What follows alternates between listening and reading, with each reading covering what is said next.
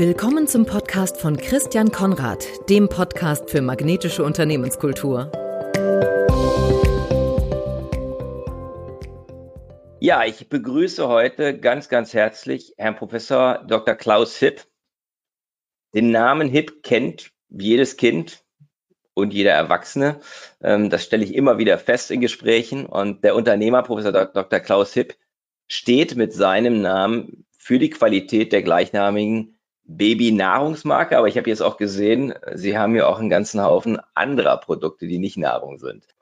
Er ist ein Pionier des biologischen Landbaus und hat das Vorwort dankenswerterweise zu meinem Buch Magnetische Unternehmenskultur geschrieben. Herzlich willkommen, Herr Professor Hipp, in meinem Podcast. Und vielen Dank dafür, dass Sie sich die Zeit für unser heutiges Gespräch nehmen. Wie geht es Ihnen in der aktuellen, ja doch sehr ungewöhnlichen Corona-Situation? Also uns geht's gut, wir kommen sehr gut damit zurecht. Wir haben diese Woche noch ungefähr 1000 Mitarbeiter in Homeoffice, aber die Produktion, die läuft hier und alles ohne irgendwelche Einschränkungen. Das ist gut und ich sehe auch, Sie sind, Sie sind persönlich fit. Sie sind ja sozusagen rein statistisch gesehen gehören Sie ja zur, zur Risikogruppe, aber Sie lassen sich davon ja nicht irgendwie abhalten, wie es scheint. Ja, ich lasse mich nicht abhalten und auch nicht beeinträchtigen. Das ist gut, das ist gut. Ich glaube, das ist auch eine der ganz wichtigen Geschichten, wie man halt von seiner Haltung damit umgeht. Ähm, das, das, ist, das hat enorme Auswirkungen auch auf die körperliche Gesundheit. Sie gelten als einer der Vorreiter des biologischen Landbaus und betreiben ihn seit über 60 Jahren. Was hat Sie damals dazu motiviert? Als noch niemand über Bio, Biosiegel, alles Mögliche gesprochen hat, da haben Sie schon damit angefangen. Es hat damals ein sehr verbreitetes Buch gegeben von Rachel Carson oder Rachel Carson, der Amerikanerin, Der stumme Frühling, Silent Spring.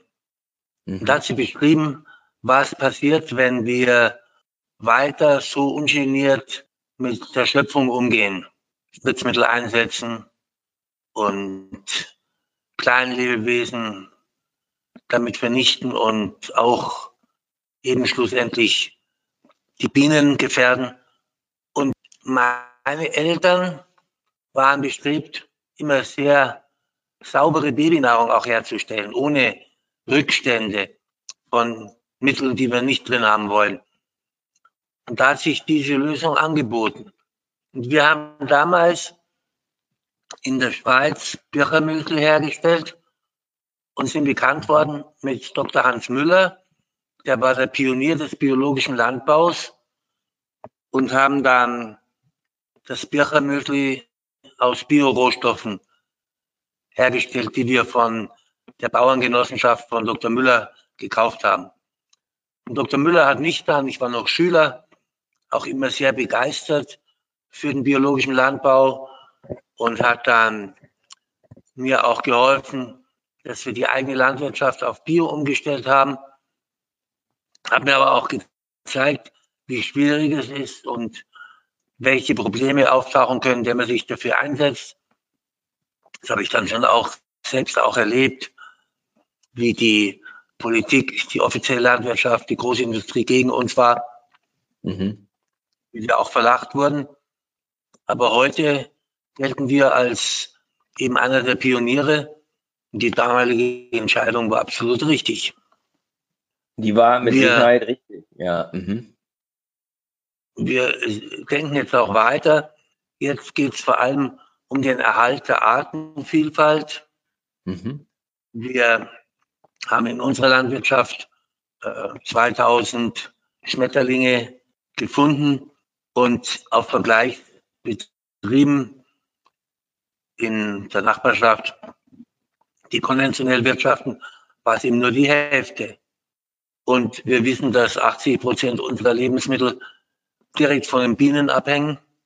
Das ganze Obst, natürlich der Honig auch, aber vor allem die Befruchtung der Obstbäume. Wenn wir keine Bienen hätten, dann müssten wir wie in China teilweise selbst in Bäumen rumklettern und Handarbeit leisten. Kann man sich gar nicht vorstellen, ne? Na.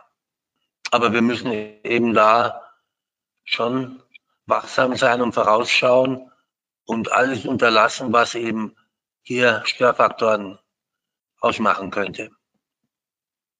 Das heißt, Sie gehen deutlich weiter mit Ihrem Bio-Ansatz, als das jetzt das staatliche Biosiegel oder das europäische Biosiegel vorschreibt. Ja, wir waren schon vor diesen Siegeln mhm. und haben das schon umgesetzt. Vielleicht haben wir die heute politisch fanatischen Vertreter dieser Richtung auch schon mit Bioprodukten großgezogen. Vielleicht sind sie deswegen so geworden. Aber wir gehen weiter. Ja, Sie haben ja auch Ihr eigenes Biosiegel. Ähm, was macht jetzt Ihre HIP-Bio-Qualität besonders und anders als vielleicht andere? Sie sagten, das normale Biosiegel, ja, das normale Biosiegel ist einfach eine Aussage, dass im Anbau gewisse Vorschriften eingehalten wurden.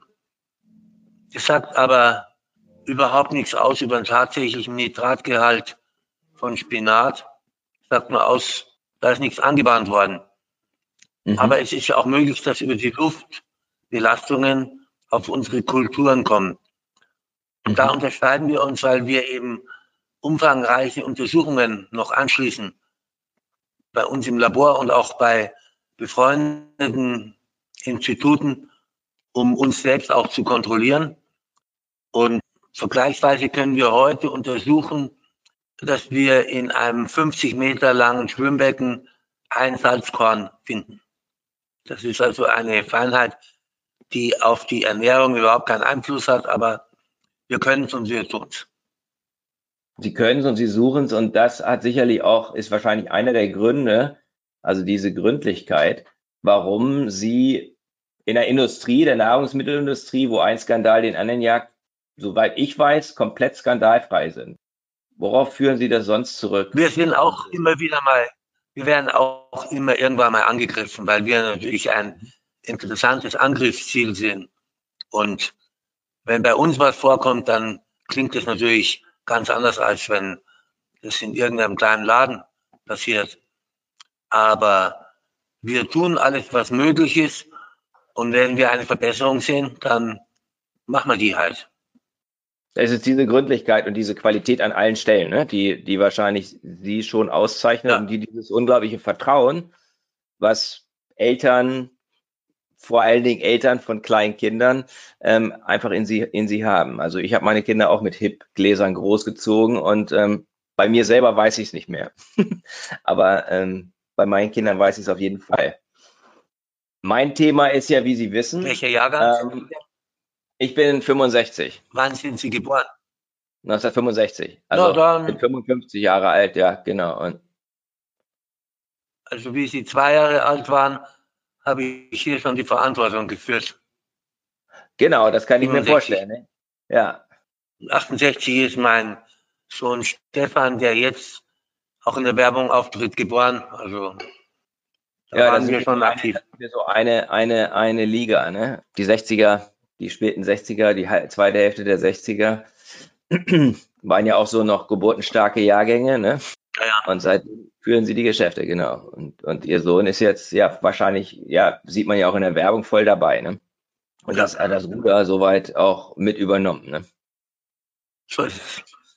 Mein Thema ist ja, wie Sie wissen, magnetische Unternehmenskultur. Ähm, und wir hatten uns auch in, im Kontext des Buches ähm, unterhalten bei Ihnen in München. Welche drei Faktoren machen HIP besonders magnetisch, besonders anziehend für Mitarbeiter?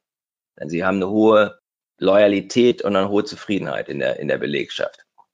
Wir haben eine hohe Zufriedenheit. Das ist auch wichtig. Wir haben einen Stil der Zusammenarbeit, der nicht verletzend sein soll, Verletzungen können schon passieren, aber die sind nicht gewollt. Und wenn es irgendwo ist, dann schreibt man dagegen ein. Und wir haben mittags ein gutes Essen, das ist auch wichtig. Mhm. Denn gerade jetzt im Homeoffice haben wir natürlich auch gefragt, ja, wann wollt ihr wieder kommen? Ja, wenn es was zu essen gibt. Die Antwort. ja. Naja, Essen ist, ich meine, das ist ja, für mich, für mich ist das, was, was darüber kommt, ist ja Wertschätzung. Also es ist Wertschätzung für, für den Mitarbeiter und zwar sowohl was den Umgang angeht, als auch was so ganz konkrete Dinge angeht, dass ich was Gutes zu essen bekomme. Ne? Ernährung ist auch wichtig, ja. Ja, ja und auch die Art, wie man es gibt. Ne? Ich meine, meine Ernährung wichtig, kann einfach. Da unterhalten sich die Leute beim Essen. Da werden Informationen ausgetauscht. Mhm. Es werden keine schriftlichen Unterlagen geschaffen. Also da wird offen geredet. Das ist wichtig in einem Unternehmen. Das ist dass jeder möglichst ja. viel Informationen hat, die er brauchen kann. Dieser informelle Austausch ist, ist, ist, ist ja häufig das Lebenselixier. Ne? Da werden ja, Beziehungen, da werden Beziehungen gebaut. Ne? Und gepflegt, ja. Und gepflegt. Wie, wie funktioniert das in der Zeit des Homeoffices, wo das jetzt nicht so leicht möglich ist? Wie machen Sie, wie gehen Sie damit um? Ja, da fehlt es. Wir können im Augenblick nur eine Brotzeit anbieten, die man im Freien an Bierbänken und Biertischen zu sich nimmt und hoffen, mhm. dass bald wieder normal, normale Verhältnisse herrschen. Mhm. Aber das können Sie immerhin tun, ne? Und auch da bei den Brotzeiten auf das den Bänken. Wir, ja. Da passiert natürlich ja. auch dieser informelle Austausch, ne? Ja, aber es ist natürlich gemütlicher, wenn das Essen entsprechend wertvoller ist. Absolut, absolut. Was sind andere Maßnahmen oder Gewohnheiten oder Verhaltensweisen, die bei Ihnen in der Kultur praktiziert werden, um eben dem Mitarbeiter oder sich gegenseitig Wertschätzung auszudrücken? Wir leben hier am Land und da ist es üblich, einfach mehr Verbindung zu den Menschen zu haben. Also wenn welche heiraten oder wenn ein Kind geboren wird oder wenn ein mhm. Sterbefall in der Familie ist, dass da Anteil genommen wird. Wir sind auch in der Gegend religiös geprägt. Mhm. Wir haben einmal im Monat einen Gottesdienst für unsere Leute und für die Verstorbenen des vergangenen Monats. Da ist am Anfang nur eine geringe Teilnahme gewesen. Da waren wir mit dem Priester dann zu dritt, zu viert. Hm. Und heute sind es über 50, vor allem junge Leute. Und das ist hm. interessant. Also es sind nicht die Pensionisten, die da kommen, sondern ganz junge Leute. Das heißt, das die junge Generation ne? hat ein Bedürfnis in der Richtung und auch ein Gefühl dafür. Das ist, das ist schön. Sie sprechen eben über Verbindung, ja. Und ich glaube, das ist, das ist so eine unglaublich wichtige Komponente in einem Unternehmen. Ne? Sie schaffen ja auch Verbindungen zwischen Menschen und sie, sie unterstützen die durch solche Initiativen oder solche Angebote. Ja, dann äh, machen wir zum Beispiel, wer mit dem Fahrrad zur Firma kommt, kriegt die, die gleiche Summe an Spesenersatz wie solche, die mit der Bahn kommen. Mhm. Und das ist für manche auch interessant. Das sagen, ich fahre mit dem Rad, spare ich mir am Abend das Joggen und verdiene noch Geld dabei. Und tu was für die Umwelt. Das obendran, ja. Ja, das finde ich, das finde ich toll, dass das eben, dass Sie das eben auch anerkennen, ne? weil das ist ja ein, eine Gewohnheit oder ein Verhalten, das ist gut für, für den Mitarbeiter, weil es ist im Grunde Gesundheitspflege, es ist gut für die Umwelt und der wird jetzt nicht sozusagen finanziell schlechter gestellt als jemand, der mit dem Auto fährt. Ja. Sondern er wird im Prinzip, wird er ja besser gestellt, ähm, aber das ist seine, seine Entscheidung, seine Wahl, seine Option. Ne? Ihm, ihm bleibt mehr übrig, ja. Genau. Und ich ja. gehe davon aus, dass die auf dem Fahrrad nicht rauchen. Das ist schwierig zumindest, ja. Also vielleicht gibt es auch Leute, die das hinkriegen, ja, aber. Zumindest wird die Hälfte dann in die Luft gehen. Ja. auf jeden Fall, auf jeden Fall wäre das sehr herausfordernd, ja, das stimmt. Und auch da ist, das ist wieder gesundheitsfördernd. Als wir uns das letzte Mal unterhalten haben, sagten Sie, dass Unternehmenskultur ganz stark oder fast primär etwas mit guter Führung zu tun hat. Was macht bei Ihnen bei HIP gute Führung aus? Das Wichtigste ist alles zu vermeiden, was auf die Stimmung schlägt. Mhm. Was die Motivation schmälert, was die Freude an der Arbeit schmälert. Wenn die Mitarbeiterinnen und Mitarbeiter gerne hierher kommen und sich freuen, hier zu sein, dann ist eine gute Grundstimmung da und darauf kommt es an.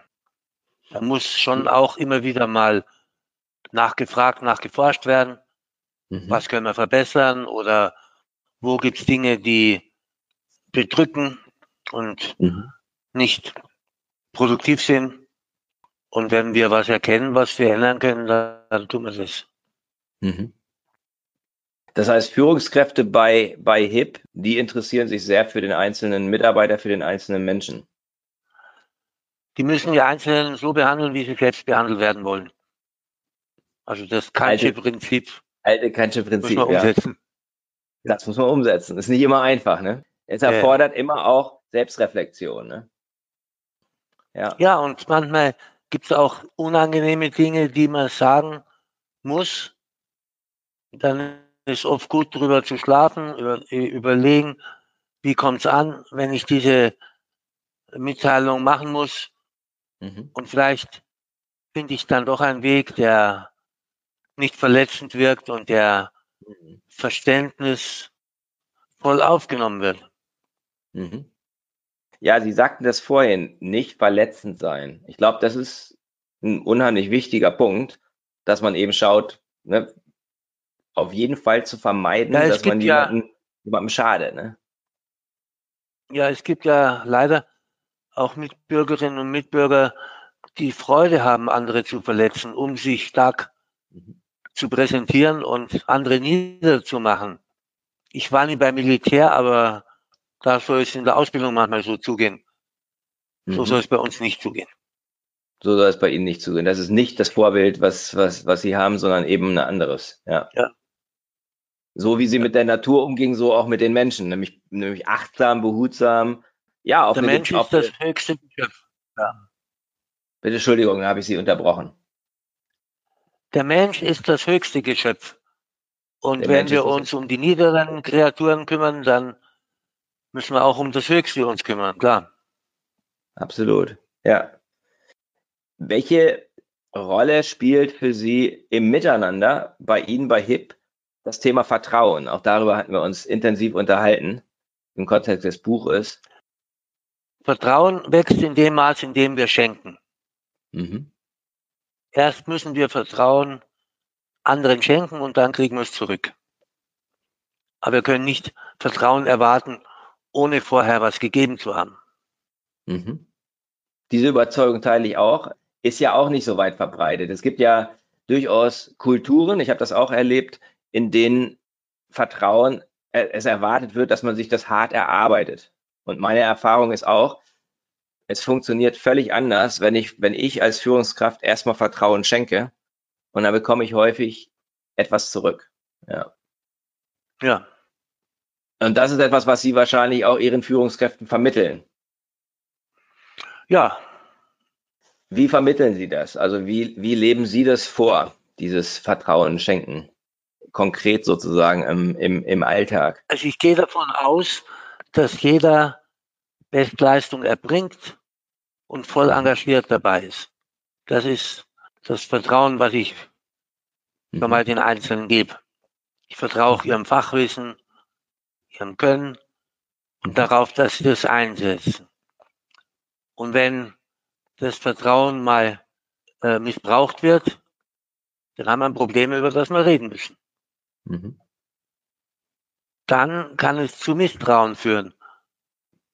Und da müssen wir schnell dran arbeiten, dass das wieder aus der Welt geschafft wird. Das kann auf einem Missverständnis beruhen, auf einer falschen Information oder mhm. einer falschen Bewertung. Aber das muss man ausräumen. Also erst Vertrauen schenken, aber natürlich eben auch verantwortlich halten dafür, wie mit dem Vertrauen umgegangen wird, weil es eben ein wertvolles ja. und zerbrechliches Gut ist. Ne? Wenn ich eine Stelle zu besetzen habe, dann vertraue ich ja auch erstmal, dass die in Augenschein genommene Person die richtige Person für diese Aufgabe ist. Ich vertraue also erstmal einem. Wenn ich dann enttäuscht werde, dann muss ich was dagegen tun, aber wenn das Vertrauen bestätigt wird, dann freue ich mich und er freut sich auch. Man merkt es einfach. Also ich kann mich erinnern, ich hatte einen Chef, der genau die gleiche, der das genau das gleiche, ähm, die gleiche Haltung hatte. Und ich hatte immer das Gefühl, als ich das merkte, dass er mir vertraut, ich möchte ihn nicht enttäuschen. Deswegen gebe ich mein Bestes, weil der schenkt mir das Vertrauen und ich möchte nicht enttäuschen. Ähm, und das hat mich unheimlich motiviert. Also eine, das, eine Verpflichtung entsteht da, ja? Genau. Eine genau, Verpflichtung genau, entsteht da. Es entsteht, eine, aber es ist eine positive Verpflichtung. Ne? Es ist eine, die jetzt nicht wie Druck wirkt, sondern eher ein Ansporn. Und ich glaube, das macht den Unterschied. Auch dieses, diese Haltung, ja, ja.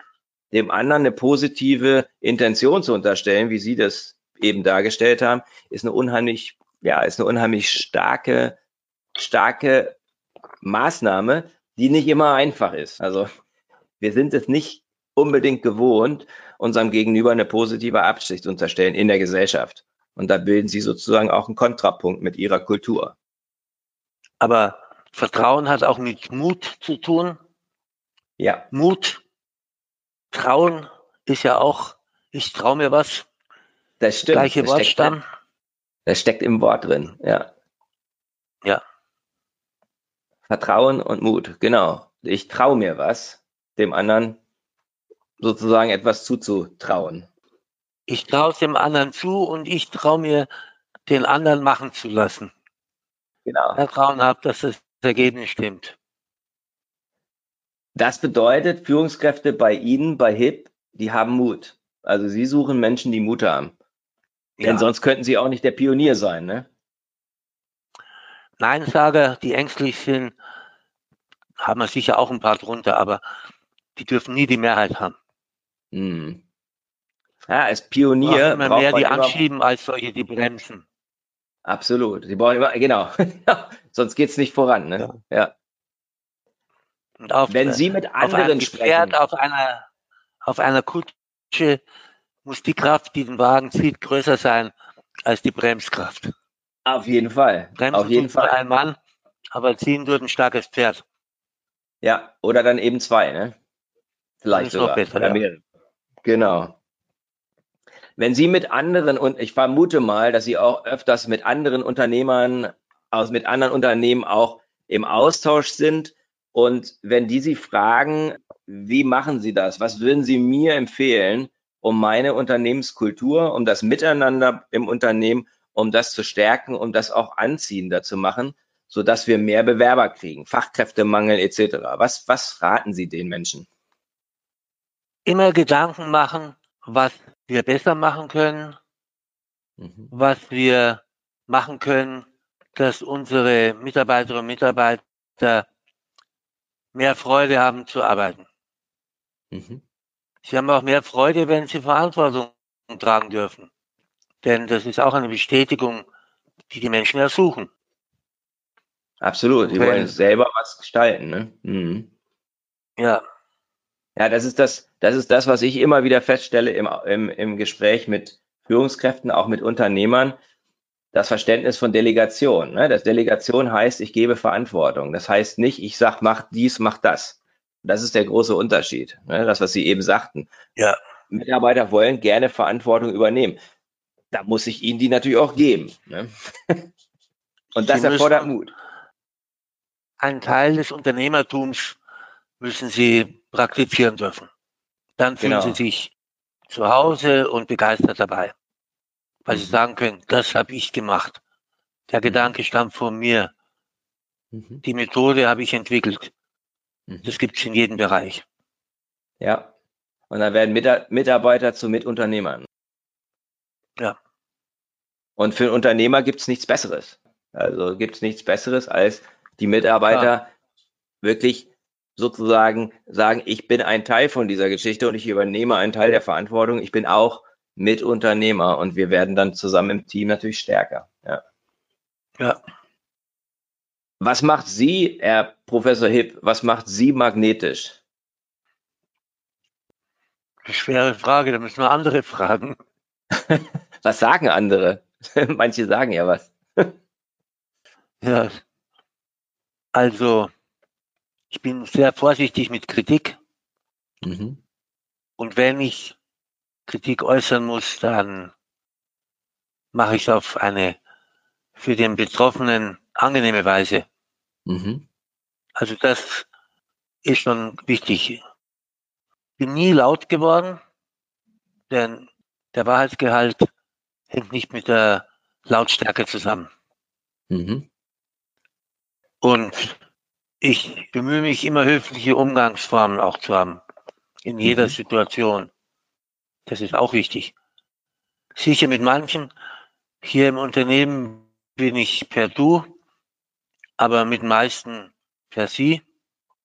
Aber welche, die halt schon als Kinder hier rumgelaufen sind, die wären traurig, wenn ich dann plötzlich Sie sagen würde. Mhm. Aber kürzlich ist mal einer in Pension gegangen. Dann habe ich ihn verabschiedet und habe gesagt, jetzt sagen wir wieder du zueinander, weil er ist bei uns aufgewachsen. Ja. Und dann hat er sich natürlich sehr gefreut, dass das offizielle Sie, das 35 Jahre lang gegolten hat, dann wieder dem Du gewichen ist, dass er erlebt hat, wie er ja, zwei Jahre alt war. Da hat er sich sicherlich, das hat ihm sicherlich unheimlich gefreut und, und, und berührt, ne? Also es hat ihn sehr gefreut, ja. Sein Vater war schon als Knecht bei uns und sein Sohn ist jetzt ein sehr tüchtiger Mitarbeiter im Vertrieb. Mhm. Also wenn mehrere Generationen in einem Unternehmen sind, ist es auch ein gutes Zeichen. Absolut. Sich wohlfühlen. Das, Dann kann ja. man davon ausgehen, dass der Vater nicht gejammert hat über die Arbeit, mhm. sondern dass er Begeisterung geweckt hat. Ja. Und eine andere Generationssache. Es war ein Schreiner bei uns, sehr sympathischer, tüchtiger Mann, dessen Sohn auch bei uns dann angefangen hat. Und der ist jetzt seit 1. Mai unser Landrat geworden. Also hat er wow. ein hohes politisches Amt bekommen. Das freut mich natürlich auch, dass einer unserer Leute so Karriere macht. Absolut. Und vielleicht auch hat ihm geholfen, dass er die Menschenführung, die er hier erlebt hat, auch dann mitnehmen kann in sein neues Amt. Mhm. Denn da gibt es ja oft auch welche, die weniger geschickt in der Menschenführung sind. Absolut. Die so in zweiter, dritter Ebene sind und dann nach unten treten und nach oben buckeln. Mhm. Da gibt es enorm viel in der Seite. Also ich kann von meiner Seite ja. sagen, Herr Professor Hipp, wir haben uns ja, wir sind uns jetzt einmal persönlich begegnet, aber was Sie für mich magnetisch anzieht, macht, ist Ihre Wertschätzung. Und ähm, ein kleines Symbol dessen war, ich habe zu Weihnachten, ich mache ich immer, ich habe glaube ich 150 Weihnachtskarten verschickt. Ich habe glaube ich drei Reaktionen bekommen darauf, richtig schriftliche, und eine davon war von Ihnen. Sie haben mir nämlich geschrieben und sich bedankt für meine Weihnachtskarte, für meine persönliche Weihnachtskarte. Und äh, da waren Sie aber einer von, ja, das ist also im Prozentbereich.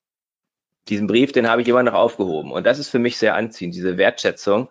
Ich bin einfach ich einer von froh, ganz dass ich recht gemacht habe, ja. Was ja. bitte? Ich bin froh, dass ich richtig gemacht habe, ja. Ja, aber das gemacht ich, das ist ja nur das, was Sie mir gegenüber gemacht haben. Das werden Sie das ist einfach eine Gewohnheit von ihnen. Und das, das ist das, was ich sozusagen, was bei mir ankommt. Ne? Das, dieses, dieses, erstmal dieses, dieses Zugewandte und diese Wertschätzung auch im, bei scheinbar kleinen Dingen. Ne? Und das, und dass sie sich die Zeit nehmen jetzt natürlich auch, äh, mit mir zu sprechen, ist auch sehr wertschätzend. Ähm, insofern. Jeder Mitarbeiter und jede Mitarbeiterin, die bei uns sind, kriegen zum Geburtstag einen von mir unterschriebenen Glückwunsch und die Pensionisten kriegen das auch noch. Mhm. Die freuen sich oft besonders, dass sie so viele Jahre nach Antritt ihrer Pension immer noch äh, bedacht werden. Mhm.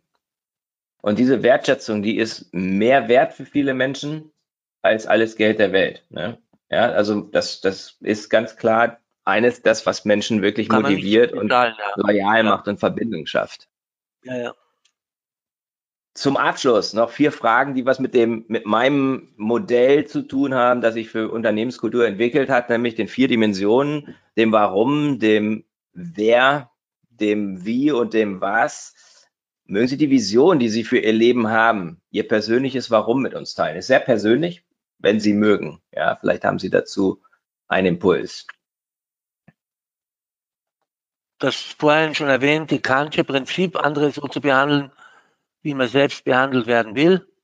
Mhm. Aber wir müssen alle mal später Rechenschaft abgeben. wie wir hier auf der Welt uns bewegt haben. Wir werden nicht gemessen, wie erfolgreich wir Geld gesammelt haben, sondern daran, wie erfolgreich wir es eingesetzt haben und wie mhm. verantwortungsvoll. Mhm. Welche sind Ihre wichtigsten Beziehungen? Drei wichtigsten Beziehungen. Also ich habe sechs wichtigste Beziehungen. das ist meine Frau und meine fünf Kinder. Ja. Das sind absolut die wichtigsten Beziehungen. Die Familie. Mhm. Da kriege ich die Kritik, die sich andere nicht zu äußern trauen. Da kriege ich das Vertrauen und kann auch all denen voll vertrauen. Mhm. Was gibt Ihnen Energie? Ja, Sie haben, Sie sind sozusagen, obwohl Sie zu der Generation meiner Eltern gehören, äh, strahlen Sie sehr viel Energie und sehr viel Tatendrang aus. Was gibt Ihnen diese Energie? Also die Energie erneuere ich im Schlaf. Mhm. Schlafen ist wichtig und ich kann auch, wenn ich im Flugzeug bin oder im Auto äh, nebendran sitze, sofort auf Erholung schalten und meine Reserven wieder auftanken. Mhm. Aber ein wichtiger Energiespender ist natürlich auch die Motivation. Mhm. Die Motivation, was zu machen, was gut zu machen. Und da kann man unter Umständen kann ich mehr Energie verausgaben, als ich gerade parat habe. Mhm. Dann nehme ich es halt von den Reserven, die dann wieder aufgefüllt werden. Mhm. Aber das geschieht alles im Unterbewusstsein. Das stimmt. Und da schließt sich der Kreis wieder zum Schlaf, ne? weil das ist das, wo wir Dinge verarbeiten. Äh, und der ist halt enorm wichtig. Ja. ja. Und es ist ein Segen, wenn man es gelernt hat, loszulassen und wirklich gut schlafen zu können. Ne? Ja. ja. Was ist aktuell, jetzt heute, Mai 2020, Ihr Fokus, Ihre Top-Priorität? Ich habe im Anschluss eine Vorlesung bei meinen Studenten in Georgien. Mhm. Machen wir auch über Skype. Mhm. Und das ist die Kunstakademie, speziell die Abteilung für Bühnenbildnerei. Und da sprechen wir über Antigone, die mutige Frau in Theben, Tochter mhm. vom Ödipus, die eben ihr Leben dann geopfert hat für die Wahrheit und die wahren mhm. Werte weil mhm. sie eben, eben ihren Bruder Polyneikos, der gestorben ist im, im Kampf, äh, die würdige Beerdigung hat zukommen lassen. Und ähm, das hat auch ein politisches Moment natürlich. Antigone ist mit Sophie Scholl verglichen worden, mhm. der mutigen Kämpferin gegen den Nationalsozialismus. Und wir haben ja auch Länder, die im Augenblick diktatorisch geführt werden mhm. oder fremdbestimmt sind. Und da lernen die Studenten dann, oder es ist das Ziel der Vorlesung, ihnen zu sagen, ihr könnt euch wehren gegen eure Mächtigen, die euch beeinflussen, aber ihr könnt es auf eine Weise machen, indem ihr zurückgeht in die Antike und ein Beispiel nehmt und das umsetzt in unsere Zeit. Mhm. Braucht ihr keine Namen nennen, und wird ja auch nie irgendwie belangt. Aber die Kunst hat die Freiheit, sich auszudrücken. Und wer schlau genug ist, der versteht. Und bei den anderen ist sowieso umsonst. Wow. Das heißt, da freue ich mich jetzt wenn, drauf. Wenn Sie, wenn Sie, wenn Sie unterrichten, dann geht es auch sehr viel um Kunst. Klasse, ja. Da spüre ich auch, dass ja, also das. Ich habe mhm. ich habe auch noch äh, einen Auftrag an der Wirtschaftswissenschaftlichen Fakultät und an einer anderen Hochschule, an der Technischen Universität dort. Da unterrichte ich Design. Mhm. Also auch kunstnah zumindest. Und Gott sei Dank können wir das jetzt auch durch die augenblickliche Krise machen, ohne dahin fliegen zu müssen. Was ich normal gern tue, aber so geht es ganz praktisch und die Studenten sind natürlich mehr unter Druck, weil sie jede Woche was abliefern müssen. Absolut, ja. Die sind flexibler, ne? Die genau. neigen natürlich zu nichts tun. Ich habe das früher auch so erlebt. Und wenn dann nur wenige zugeschaltet sind, dann gibt es eben Krach. Sehr gut. Ja, da wünsche ich Ihnen dabei ganz, ganz viel Erfolg, Herr Professor Hipp. Ich danke Ihnen für das anregende Dankeschön. Gespräch und wünsche Ihnen einfach für die, ja, für die nächste Zeit weiterhin so viel Inspiration und viel Freude und natürlich am allerwichtigsten Gesundheit ne, und Wohlbefinden und für Ihr ganzes Team, für Ihre ganze Firma auch nur das aller, allerbeste und freue mich, dass wir in Kontakt sind. Ja, Dankeschön, Ihnen auch. Dankeschön. Wiedersehen. Das war der Podcast von Christian Konrad, der Podcast für magnetische Unternehmenskultur. Mit Impulsen, wie Unternehmen die passenden Mitarbeiter und die idealen Kunden anziehen. Dazu inspirierende Interviews mit Unternehmern, Entscheidern und Mitarbeitern. Jeden Montag und Donnerstag auf Spotify, iTunes und dem Kanal Ihrer Wahl. Bitte empfehlen Sie den Podcast weiter und unterstützen Sie Christian Konrads Arbeit durch eine Bewertung auf iTunes.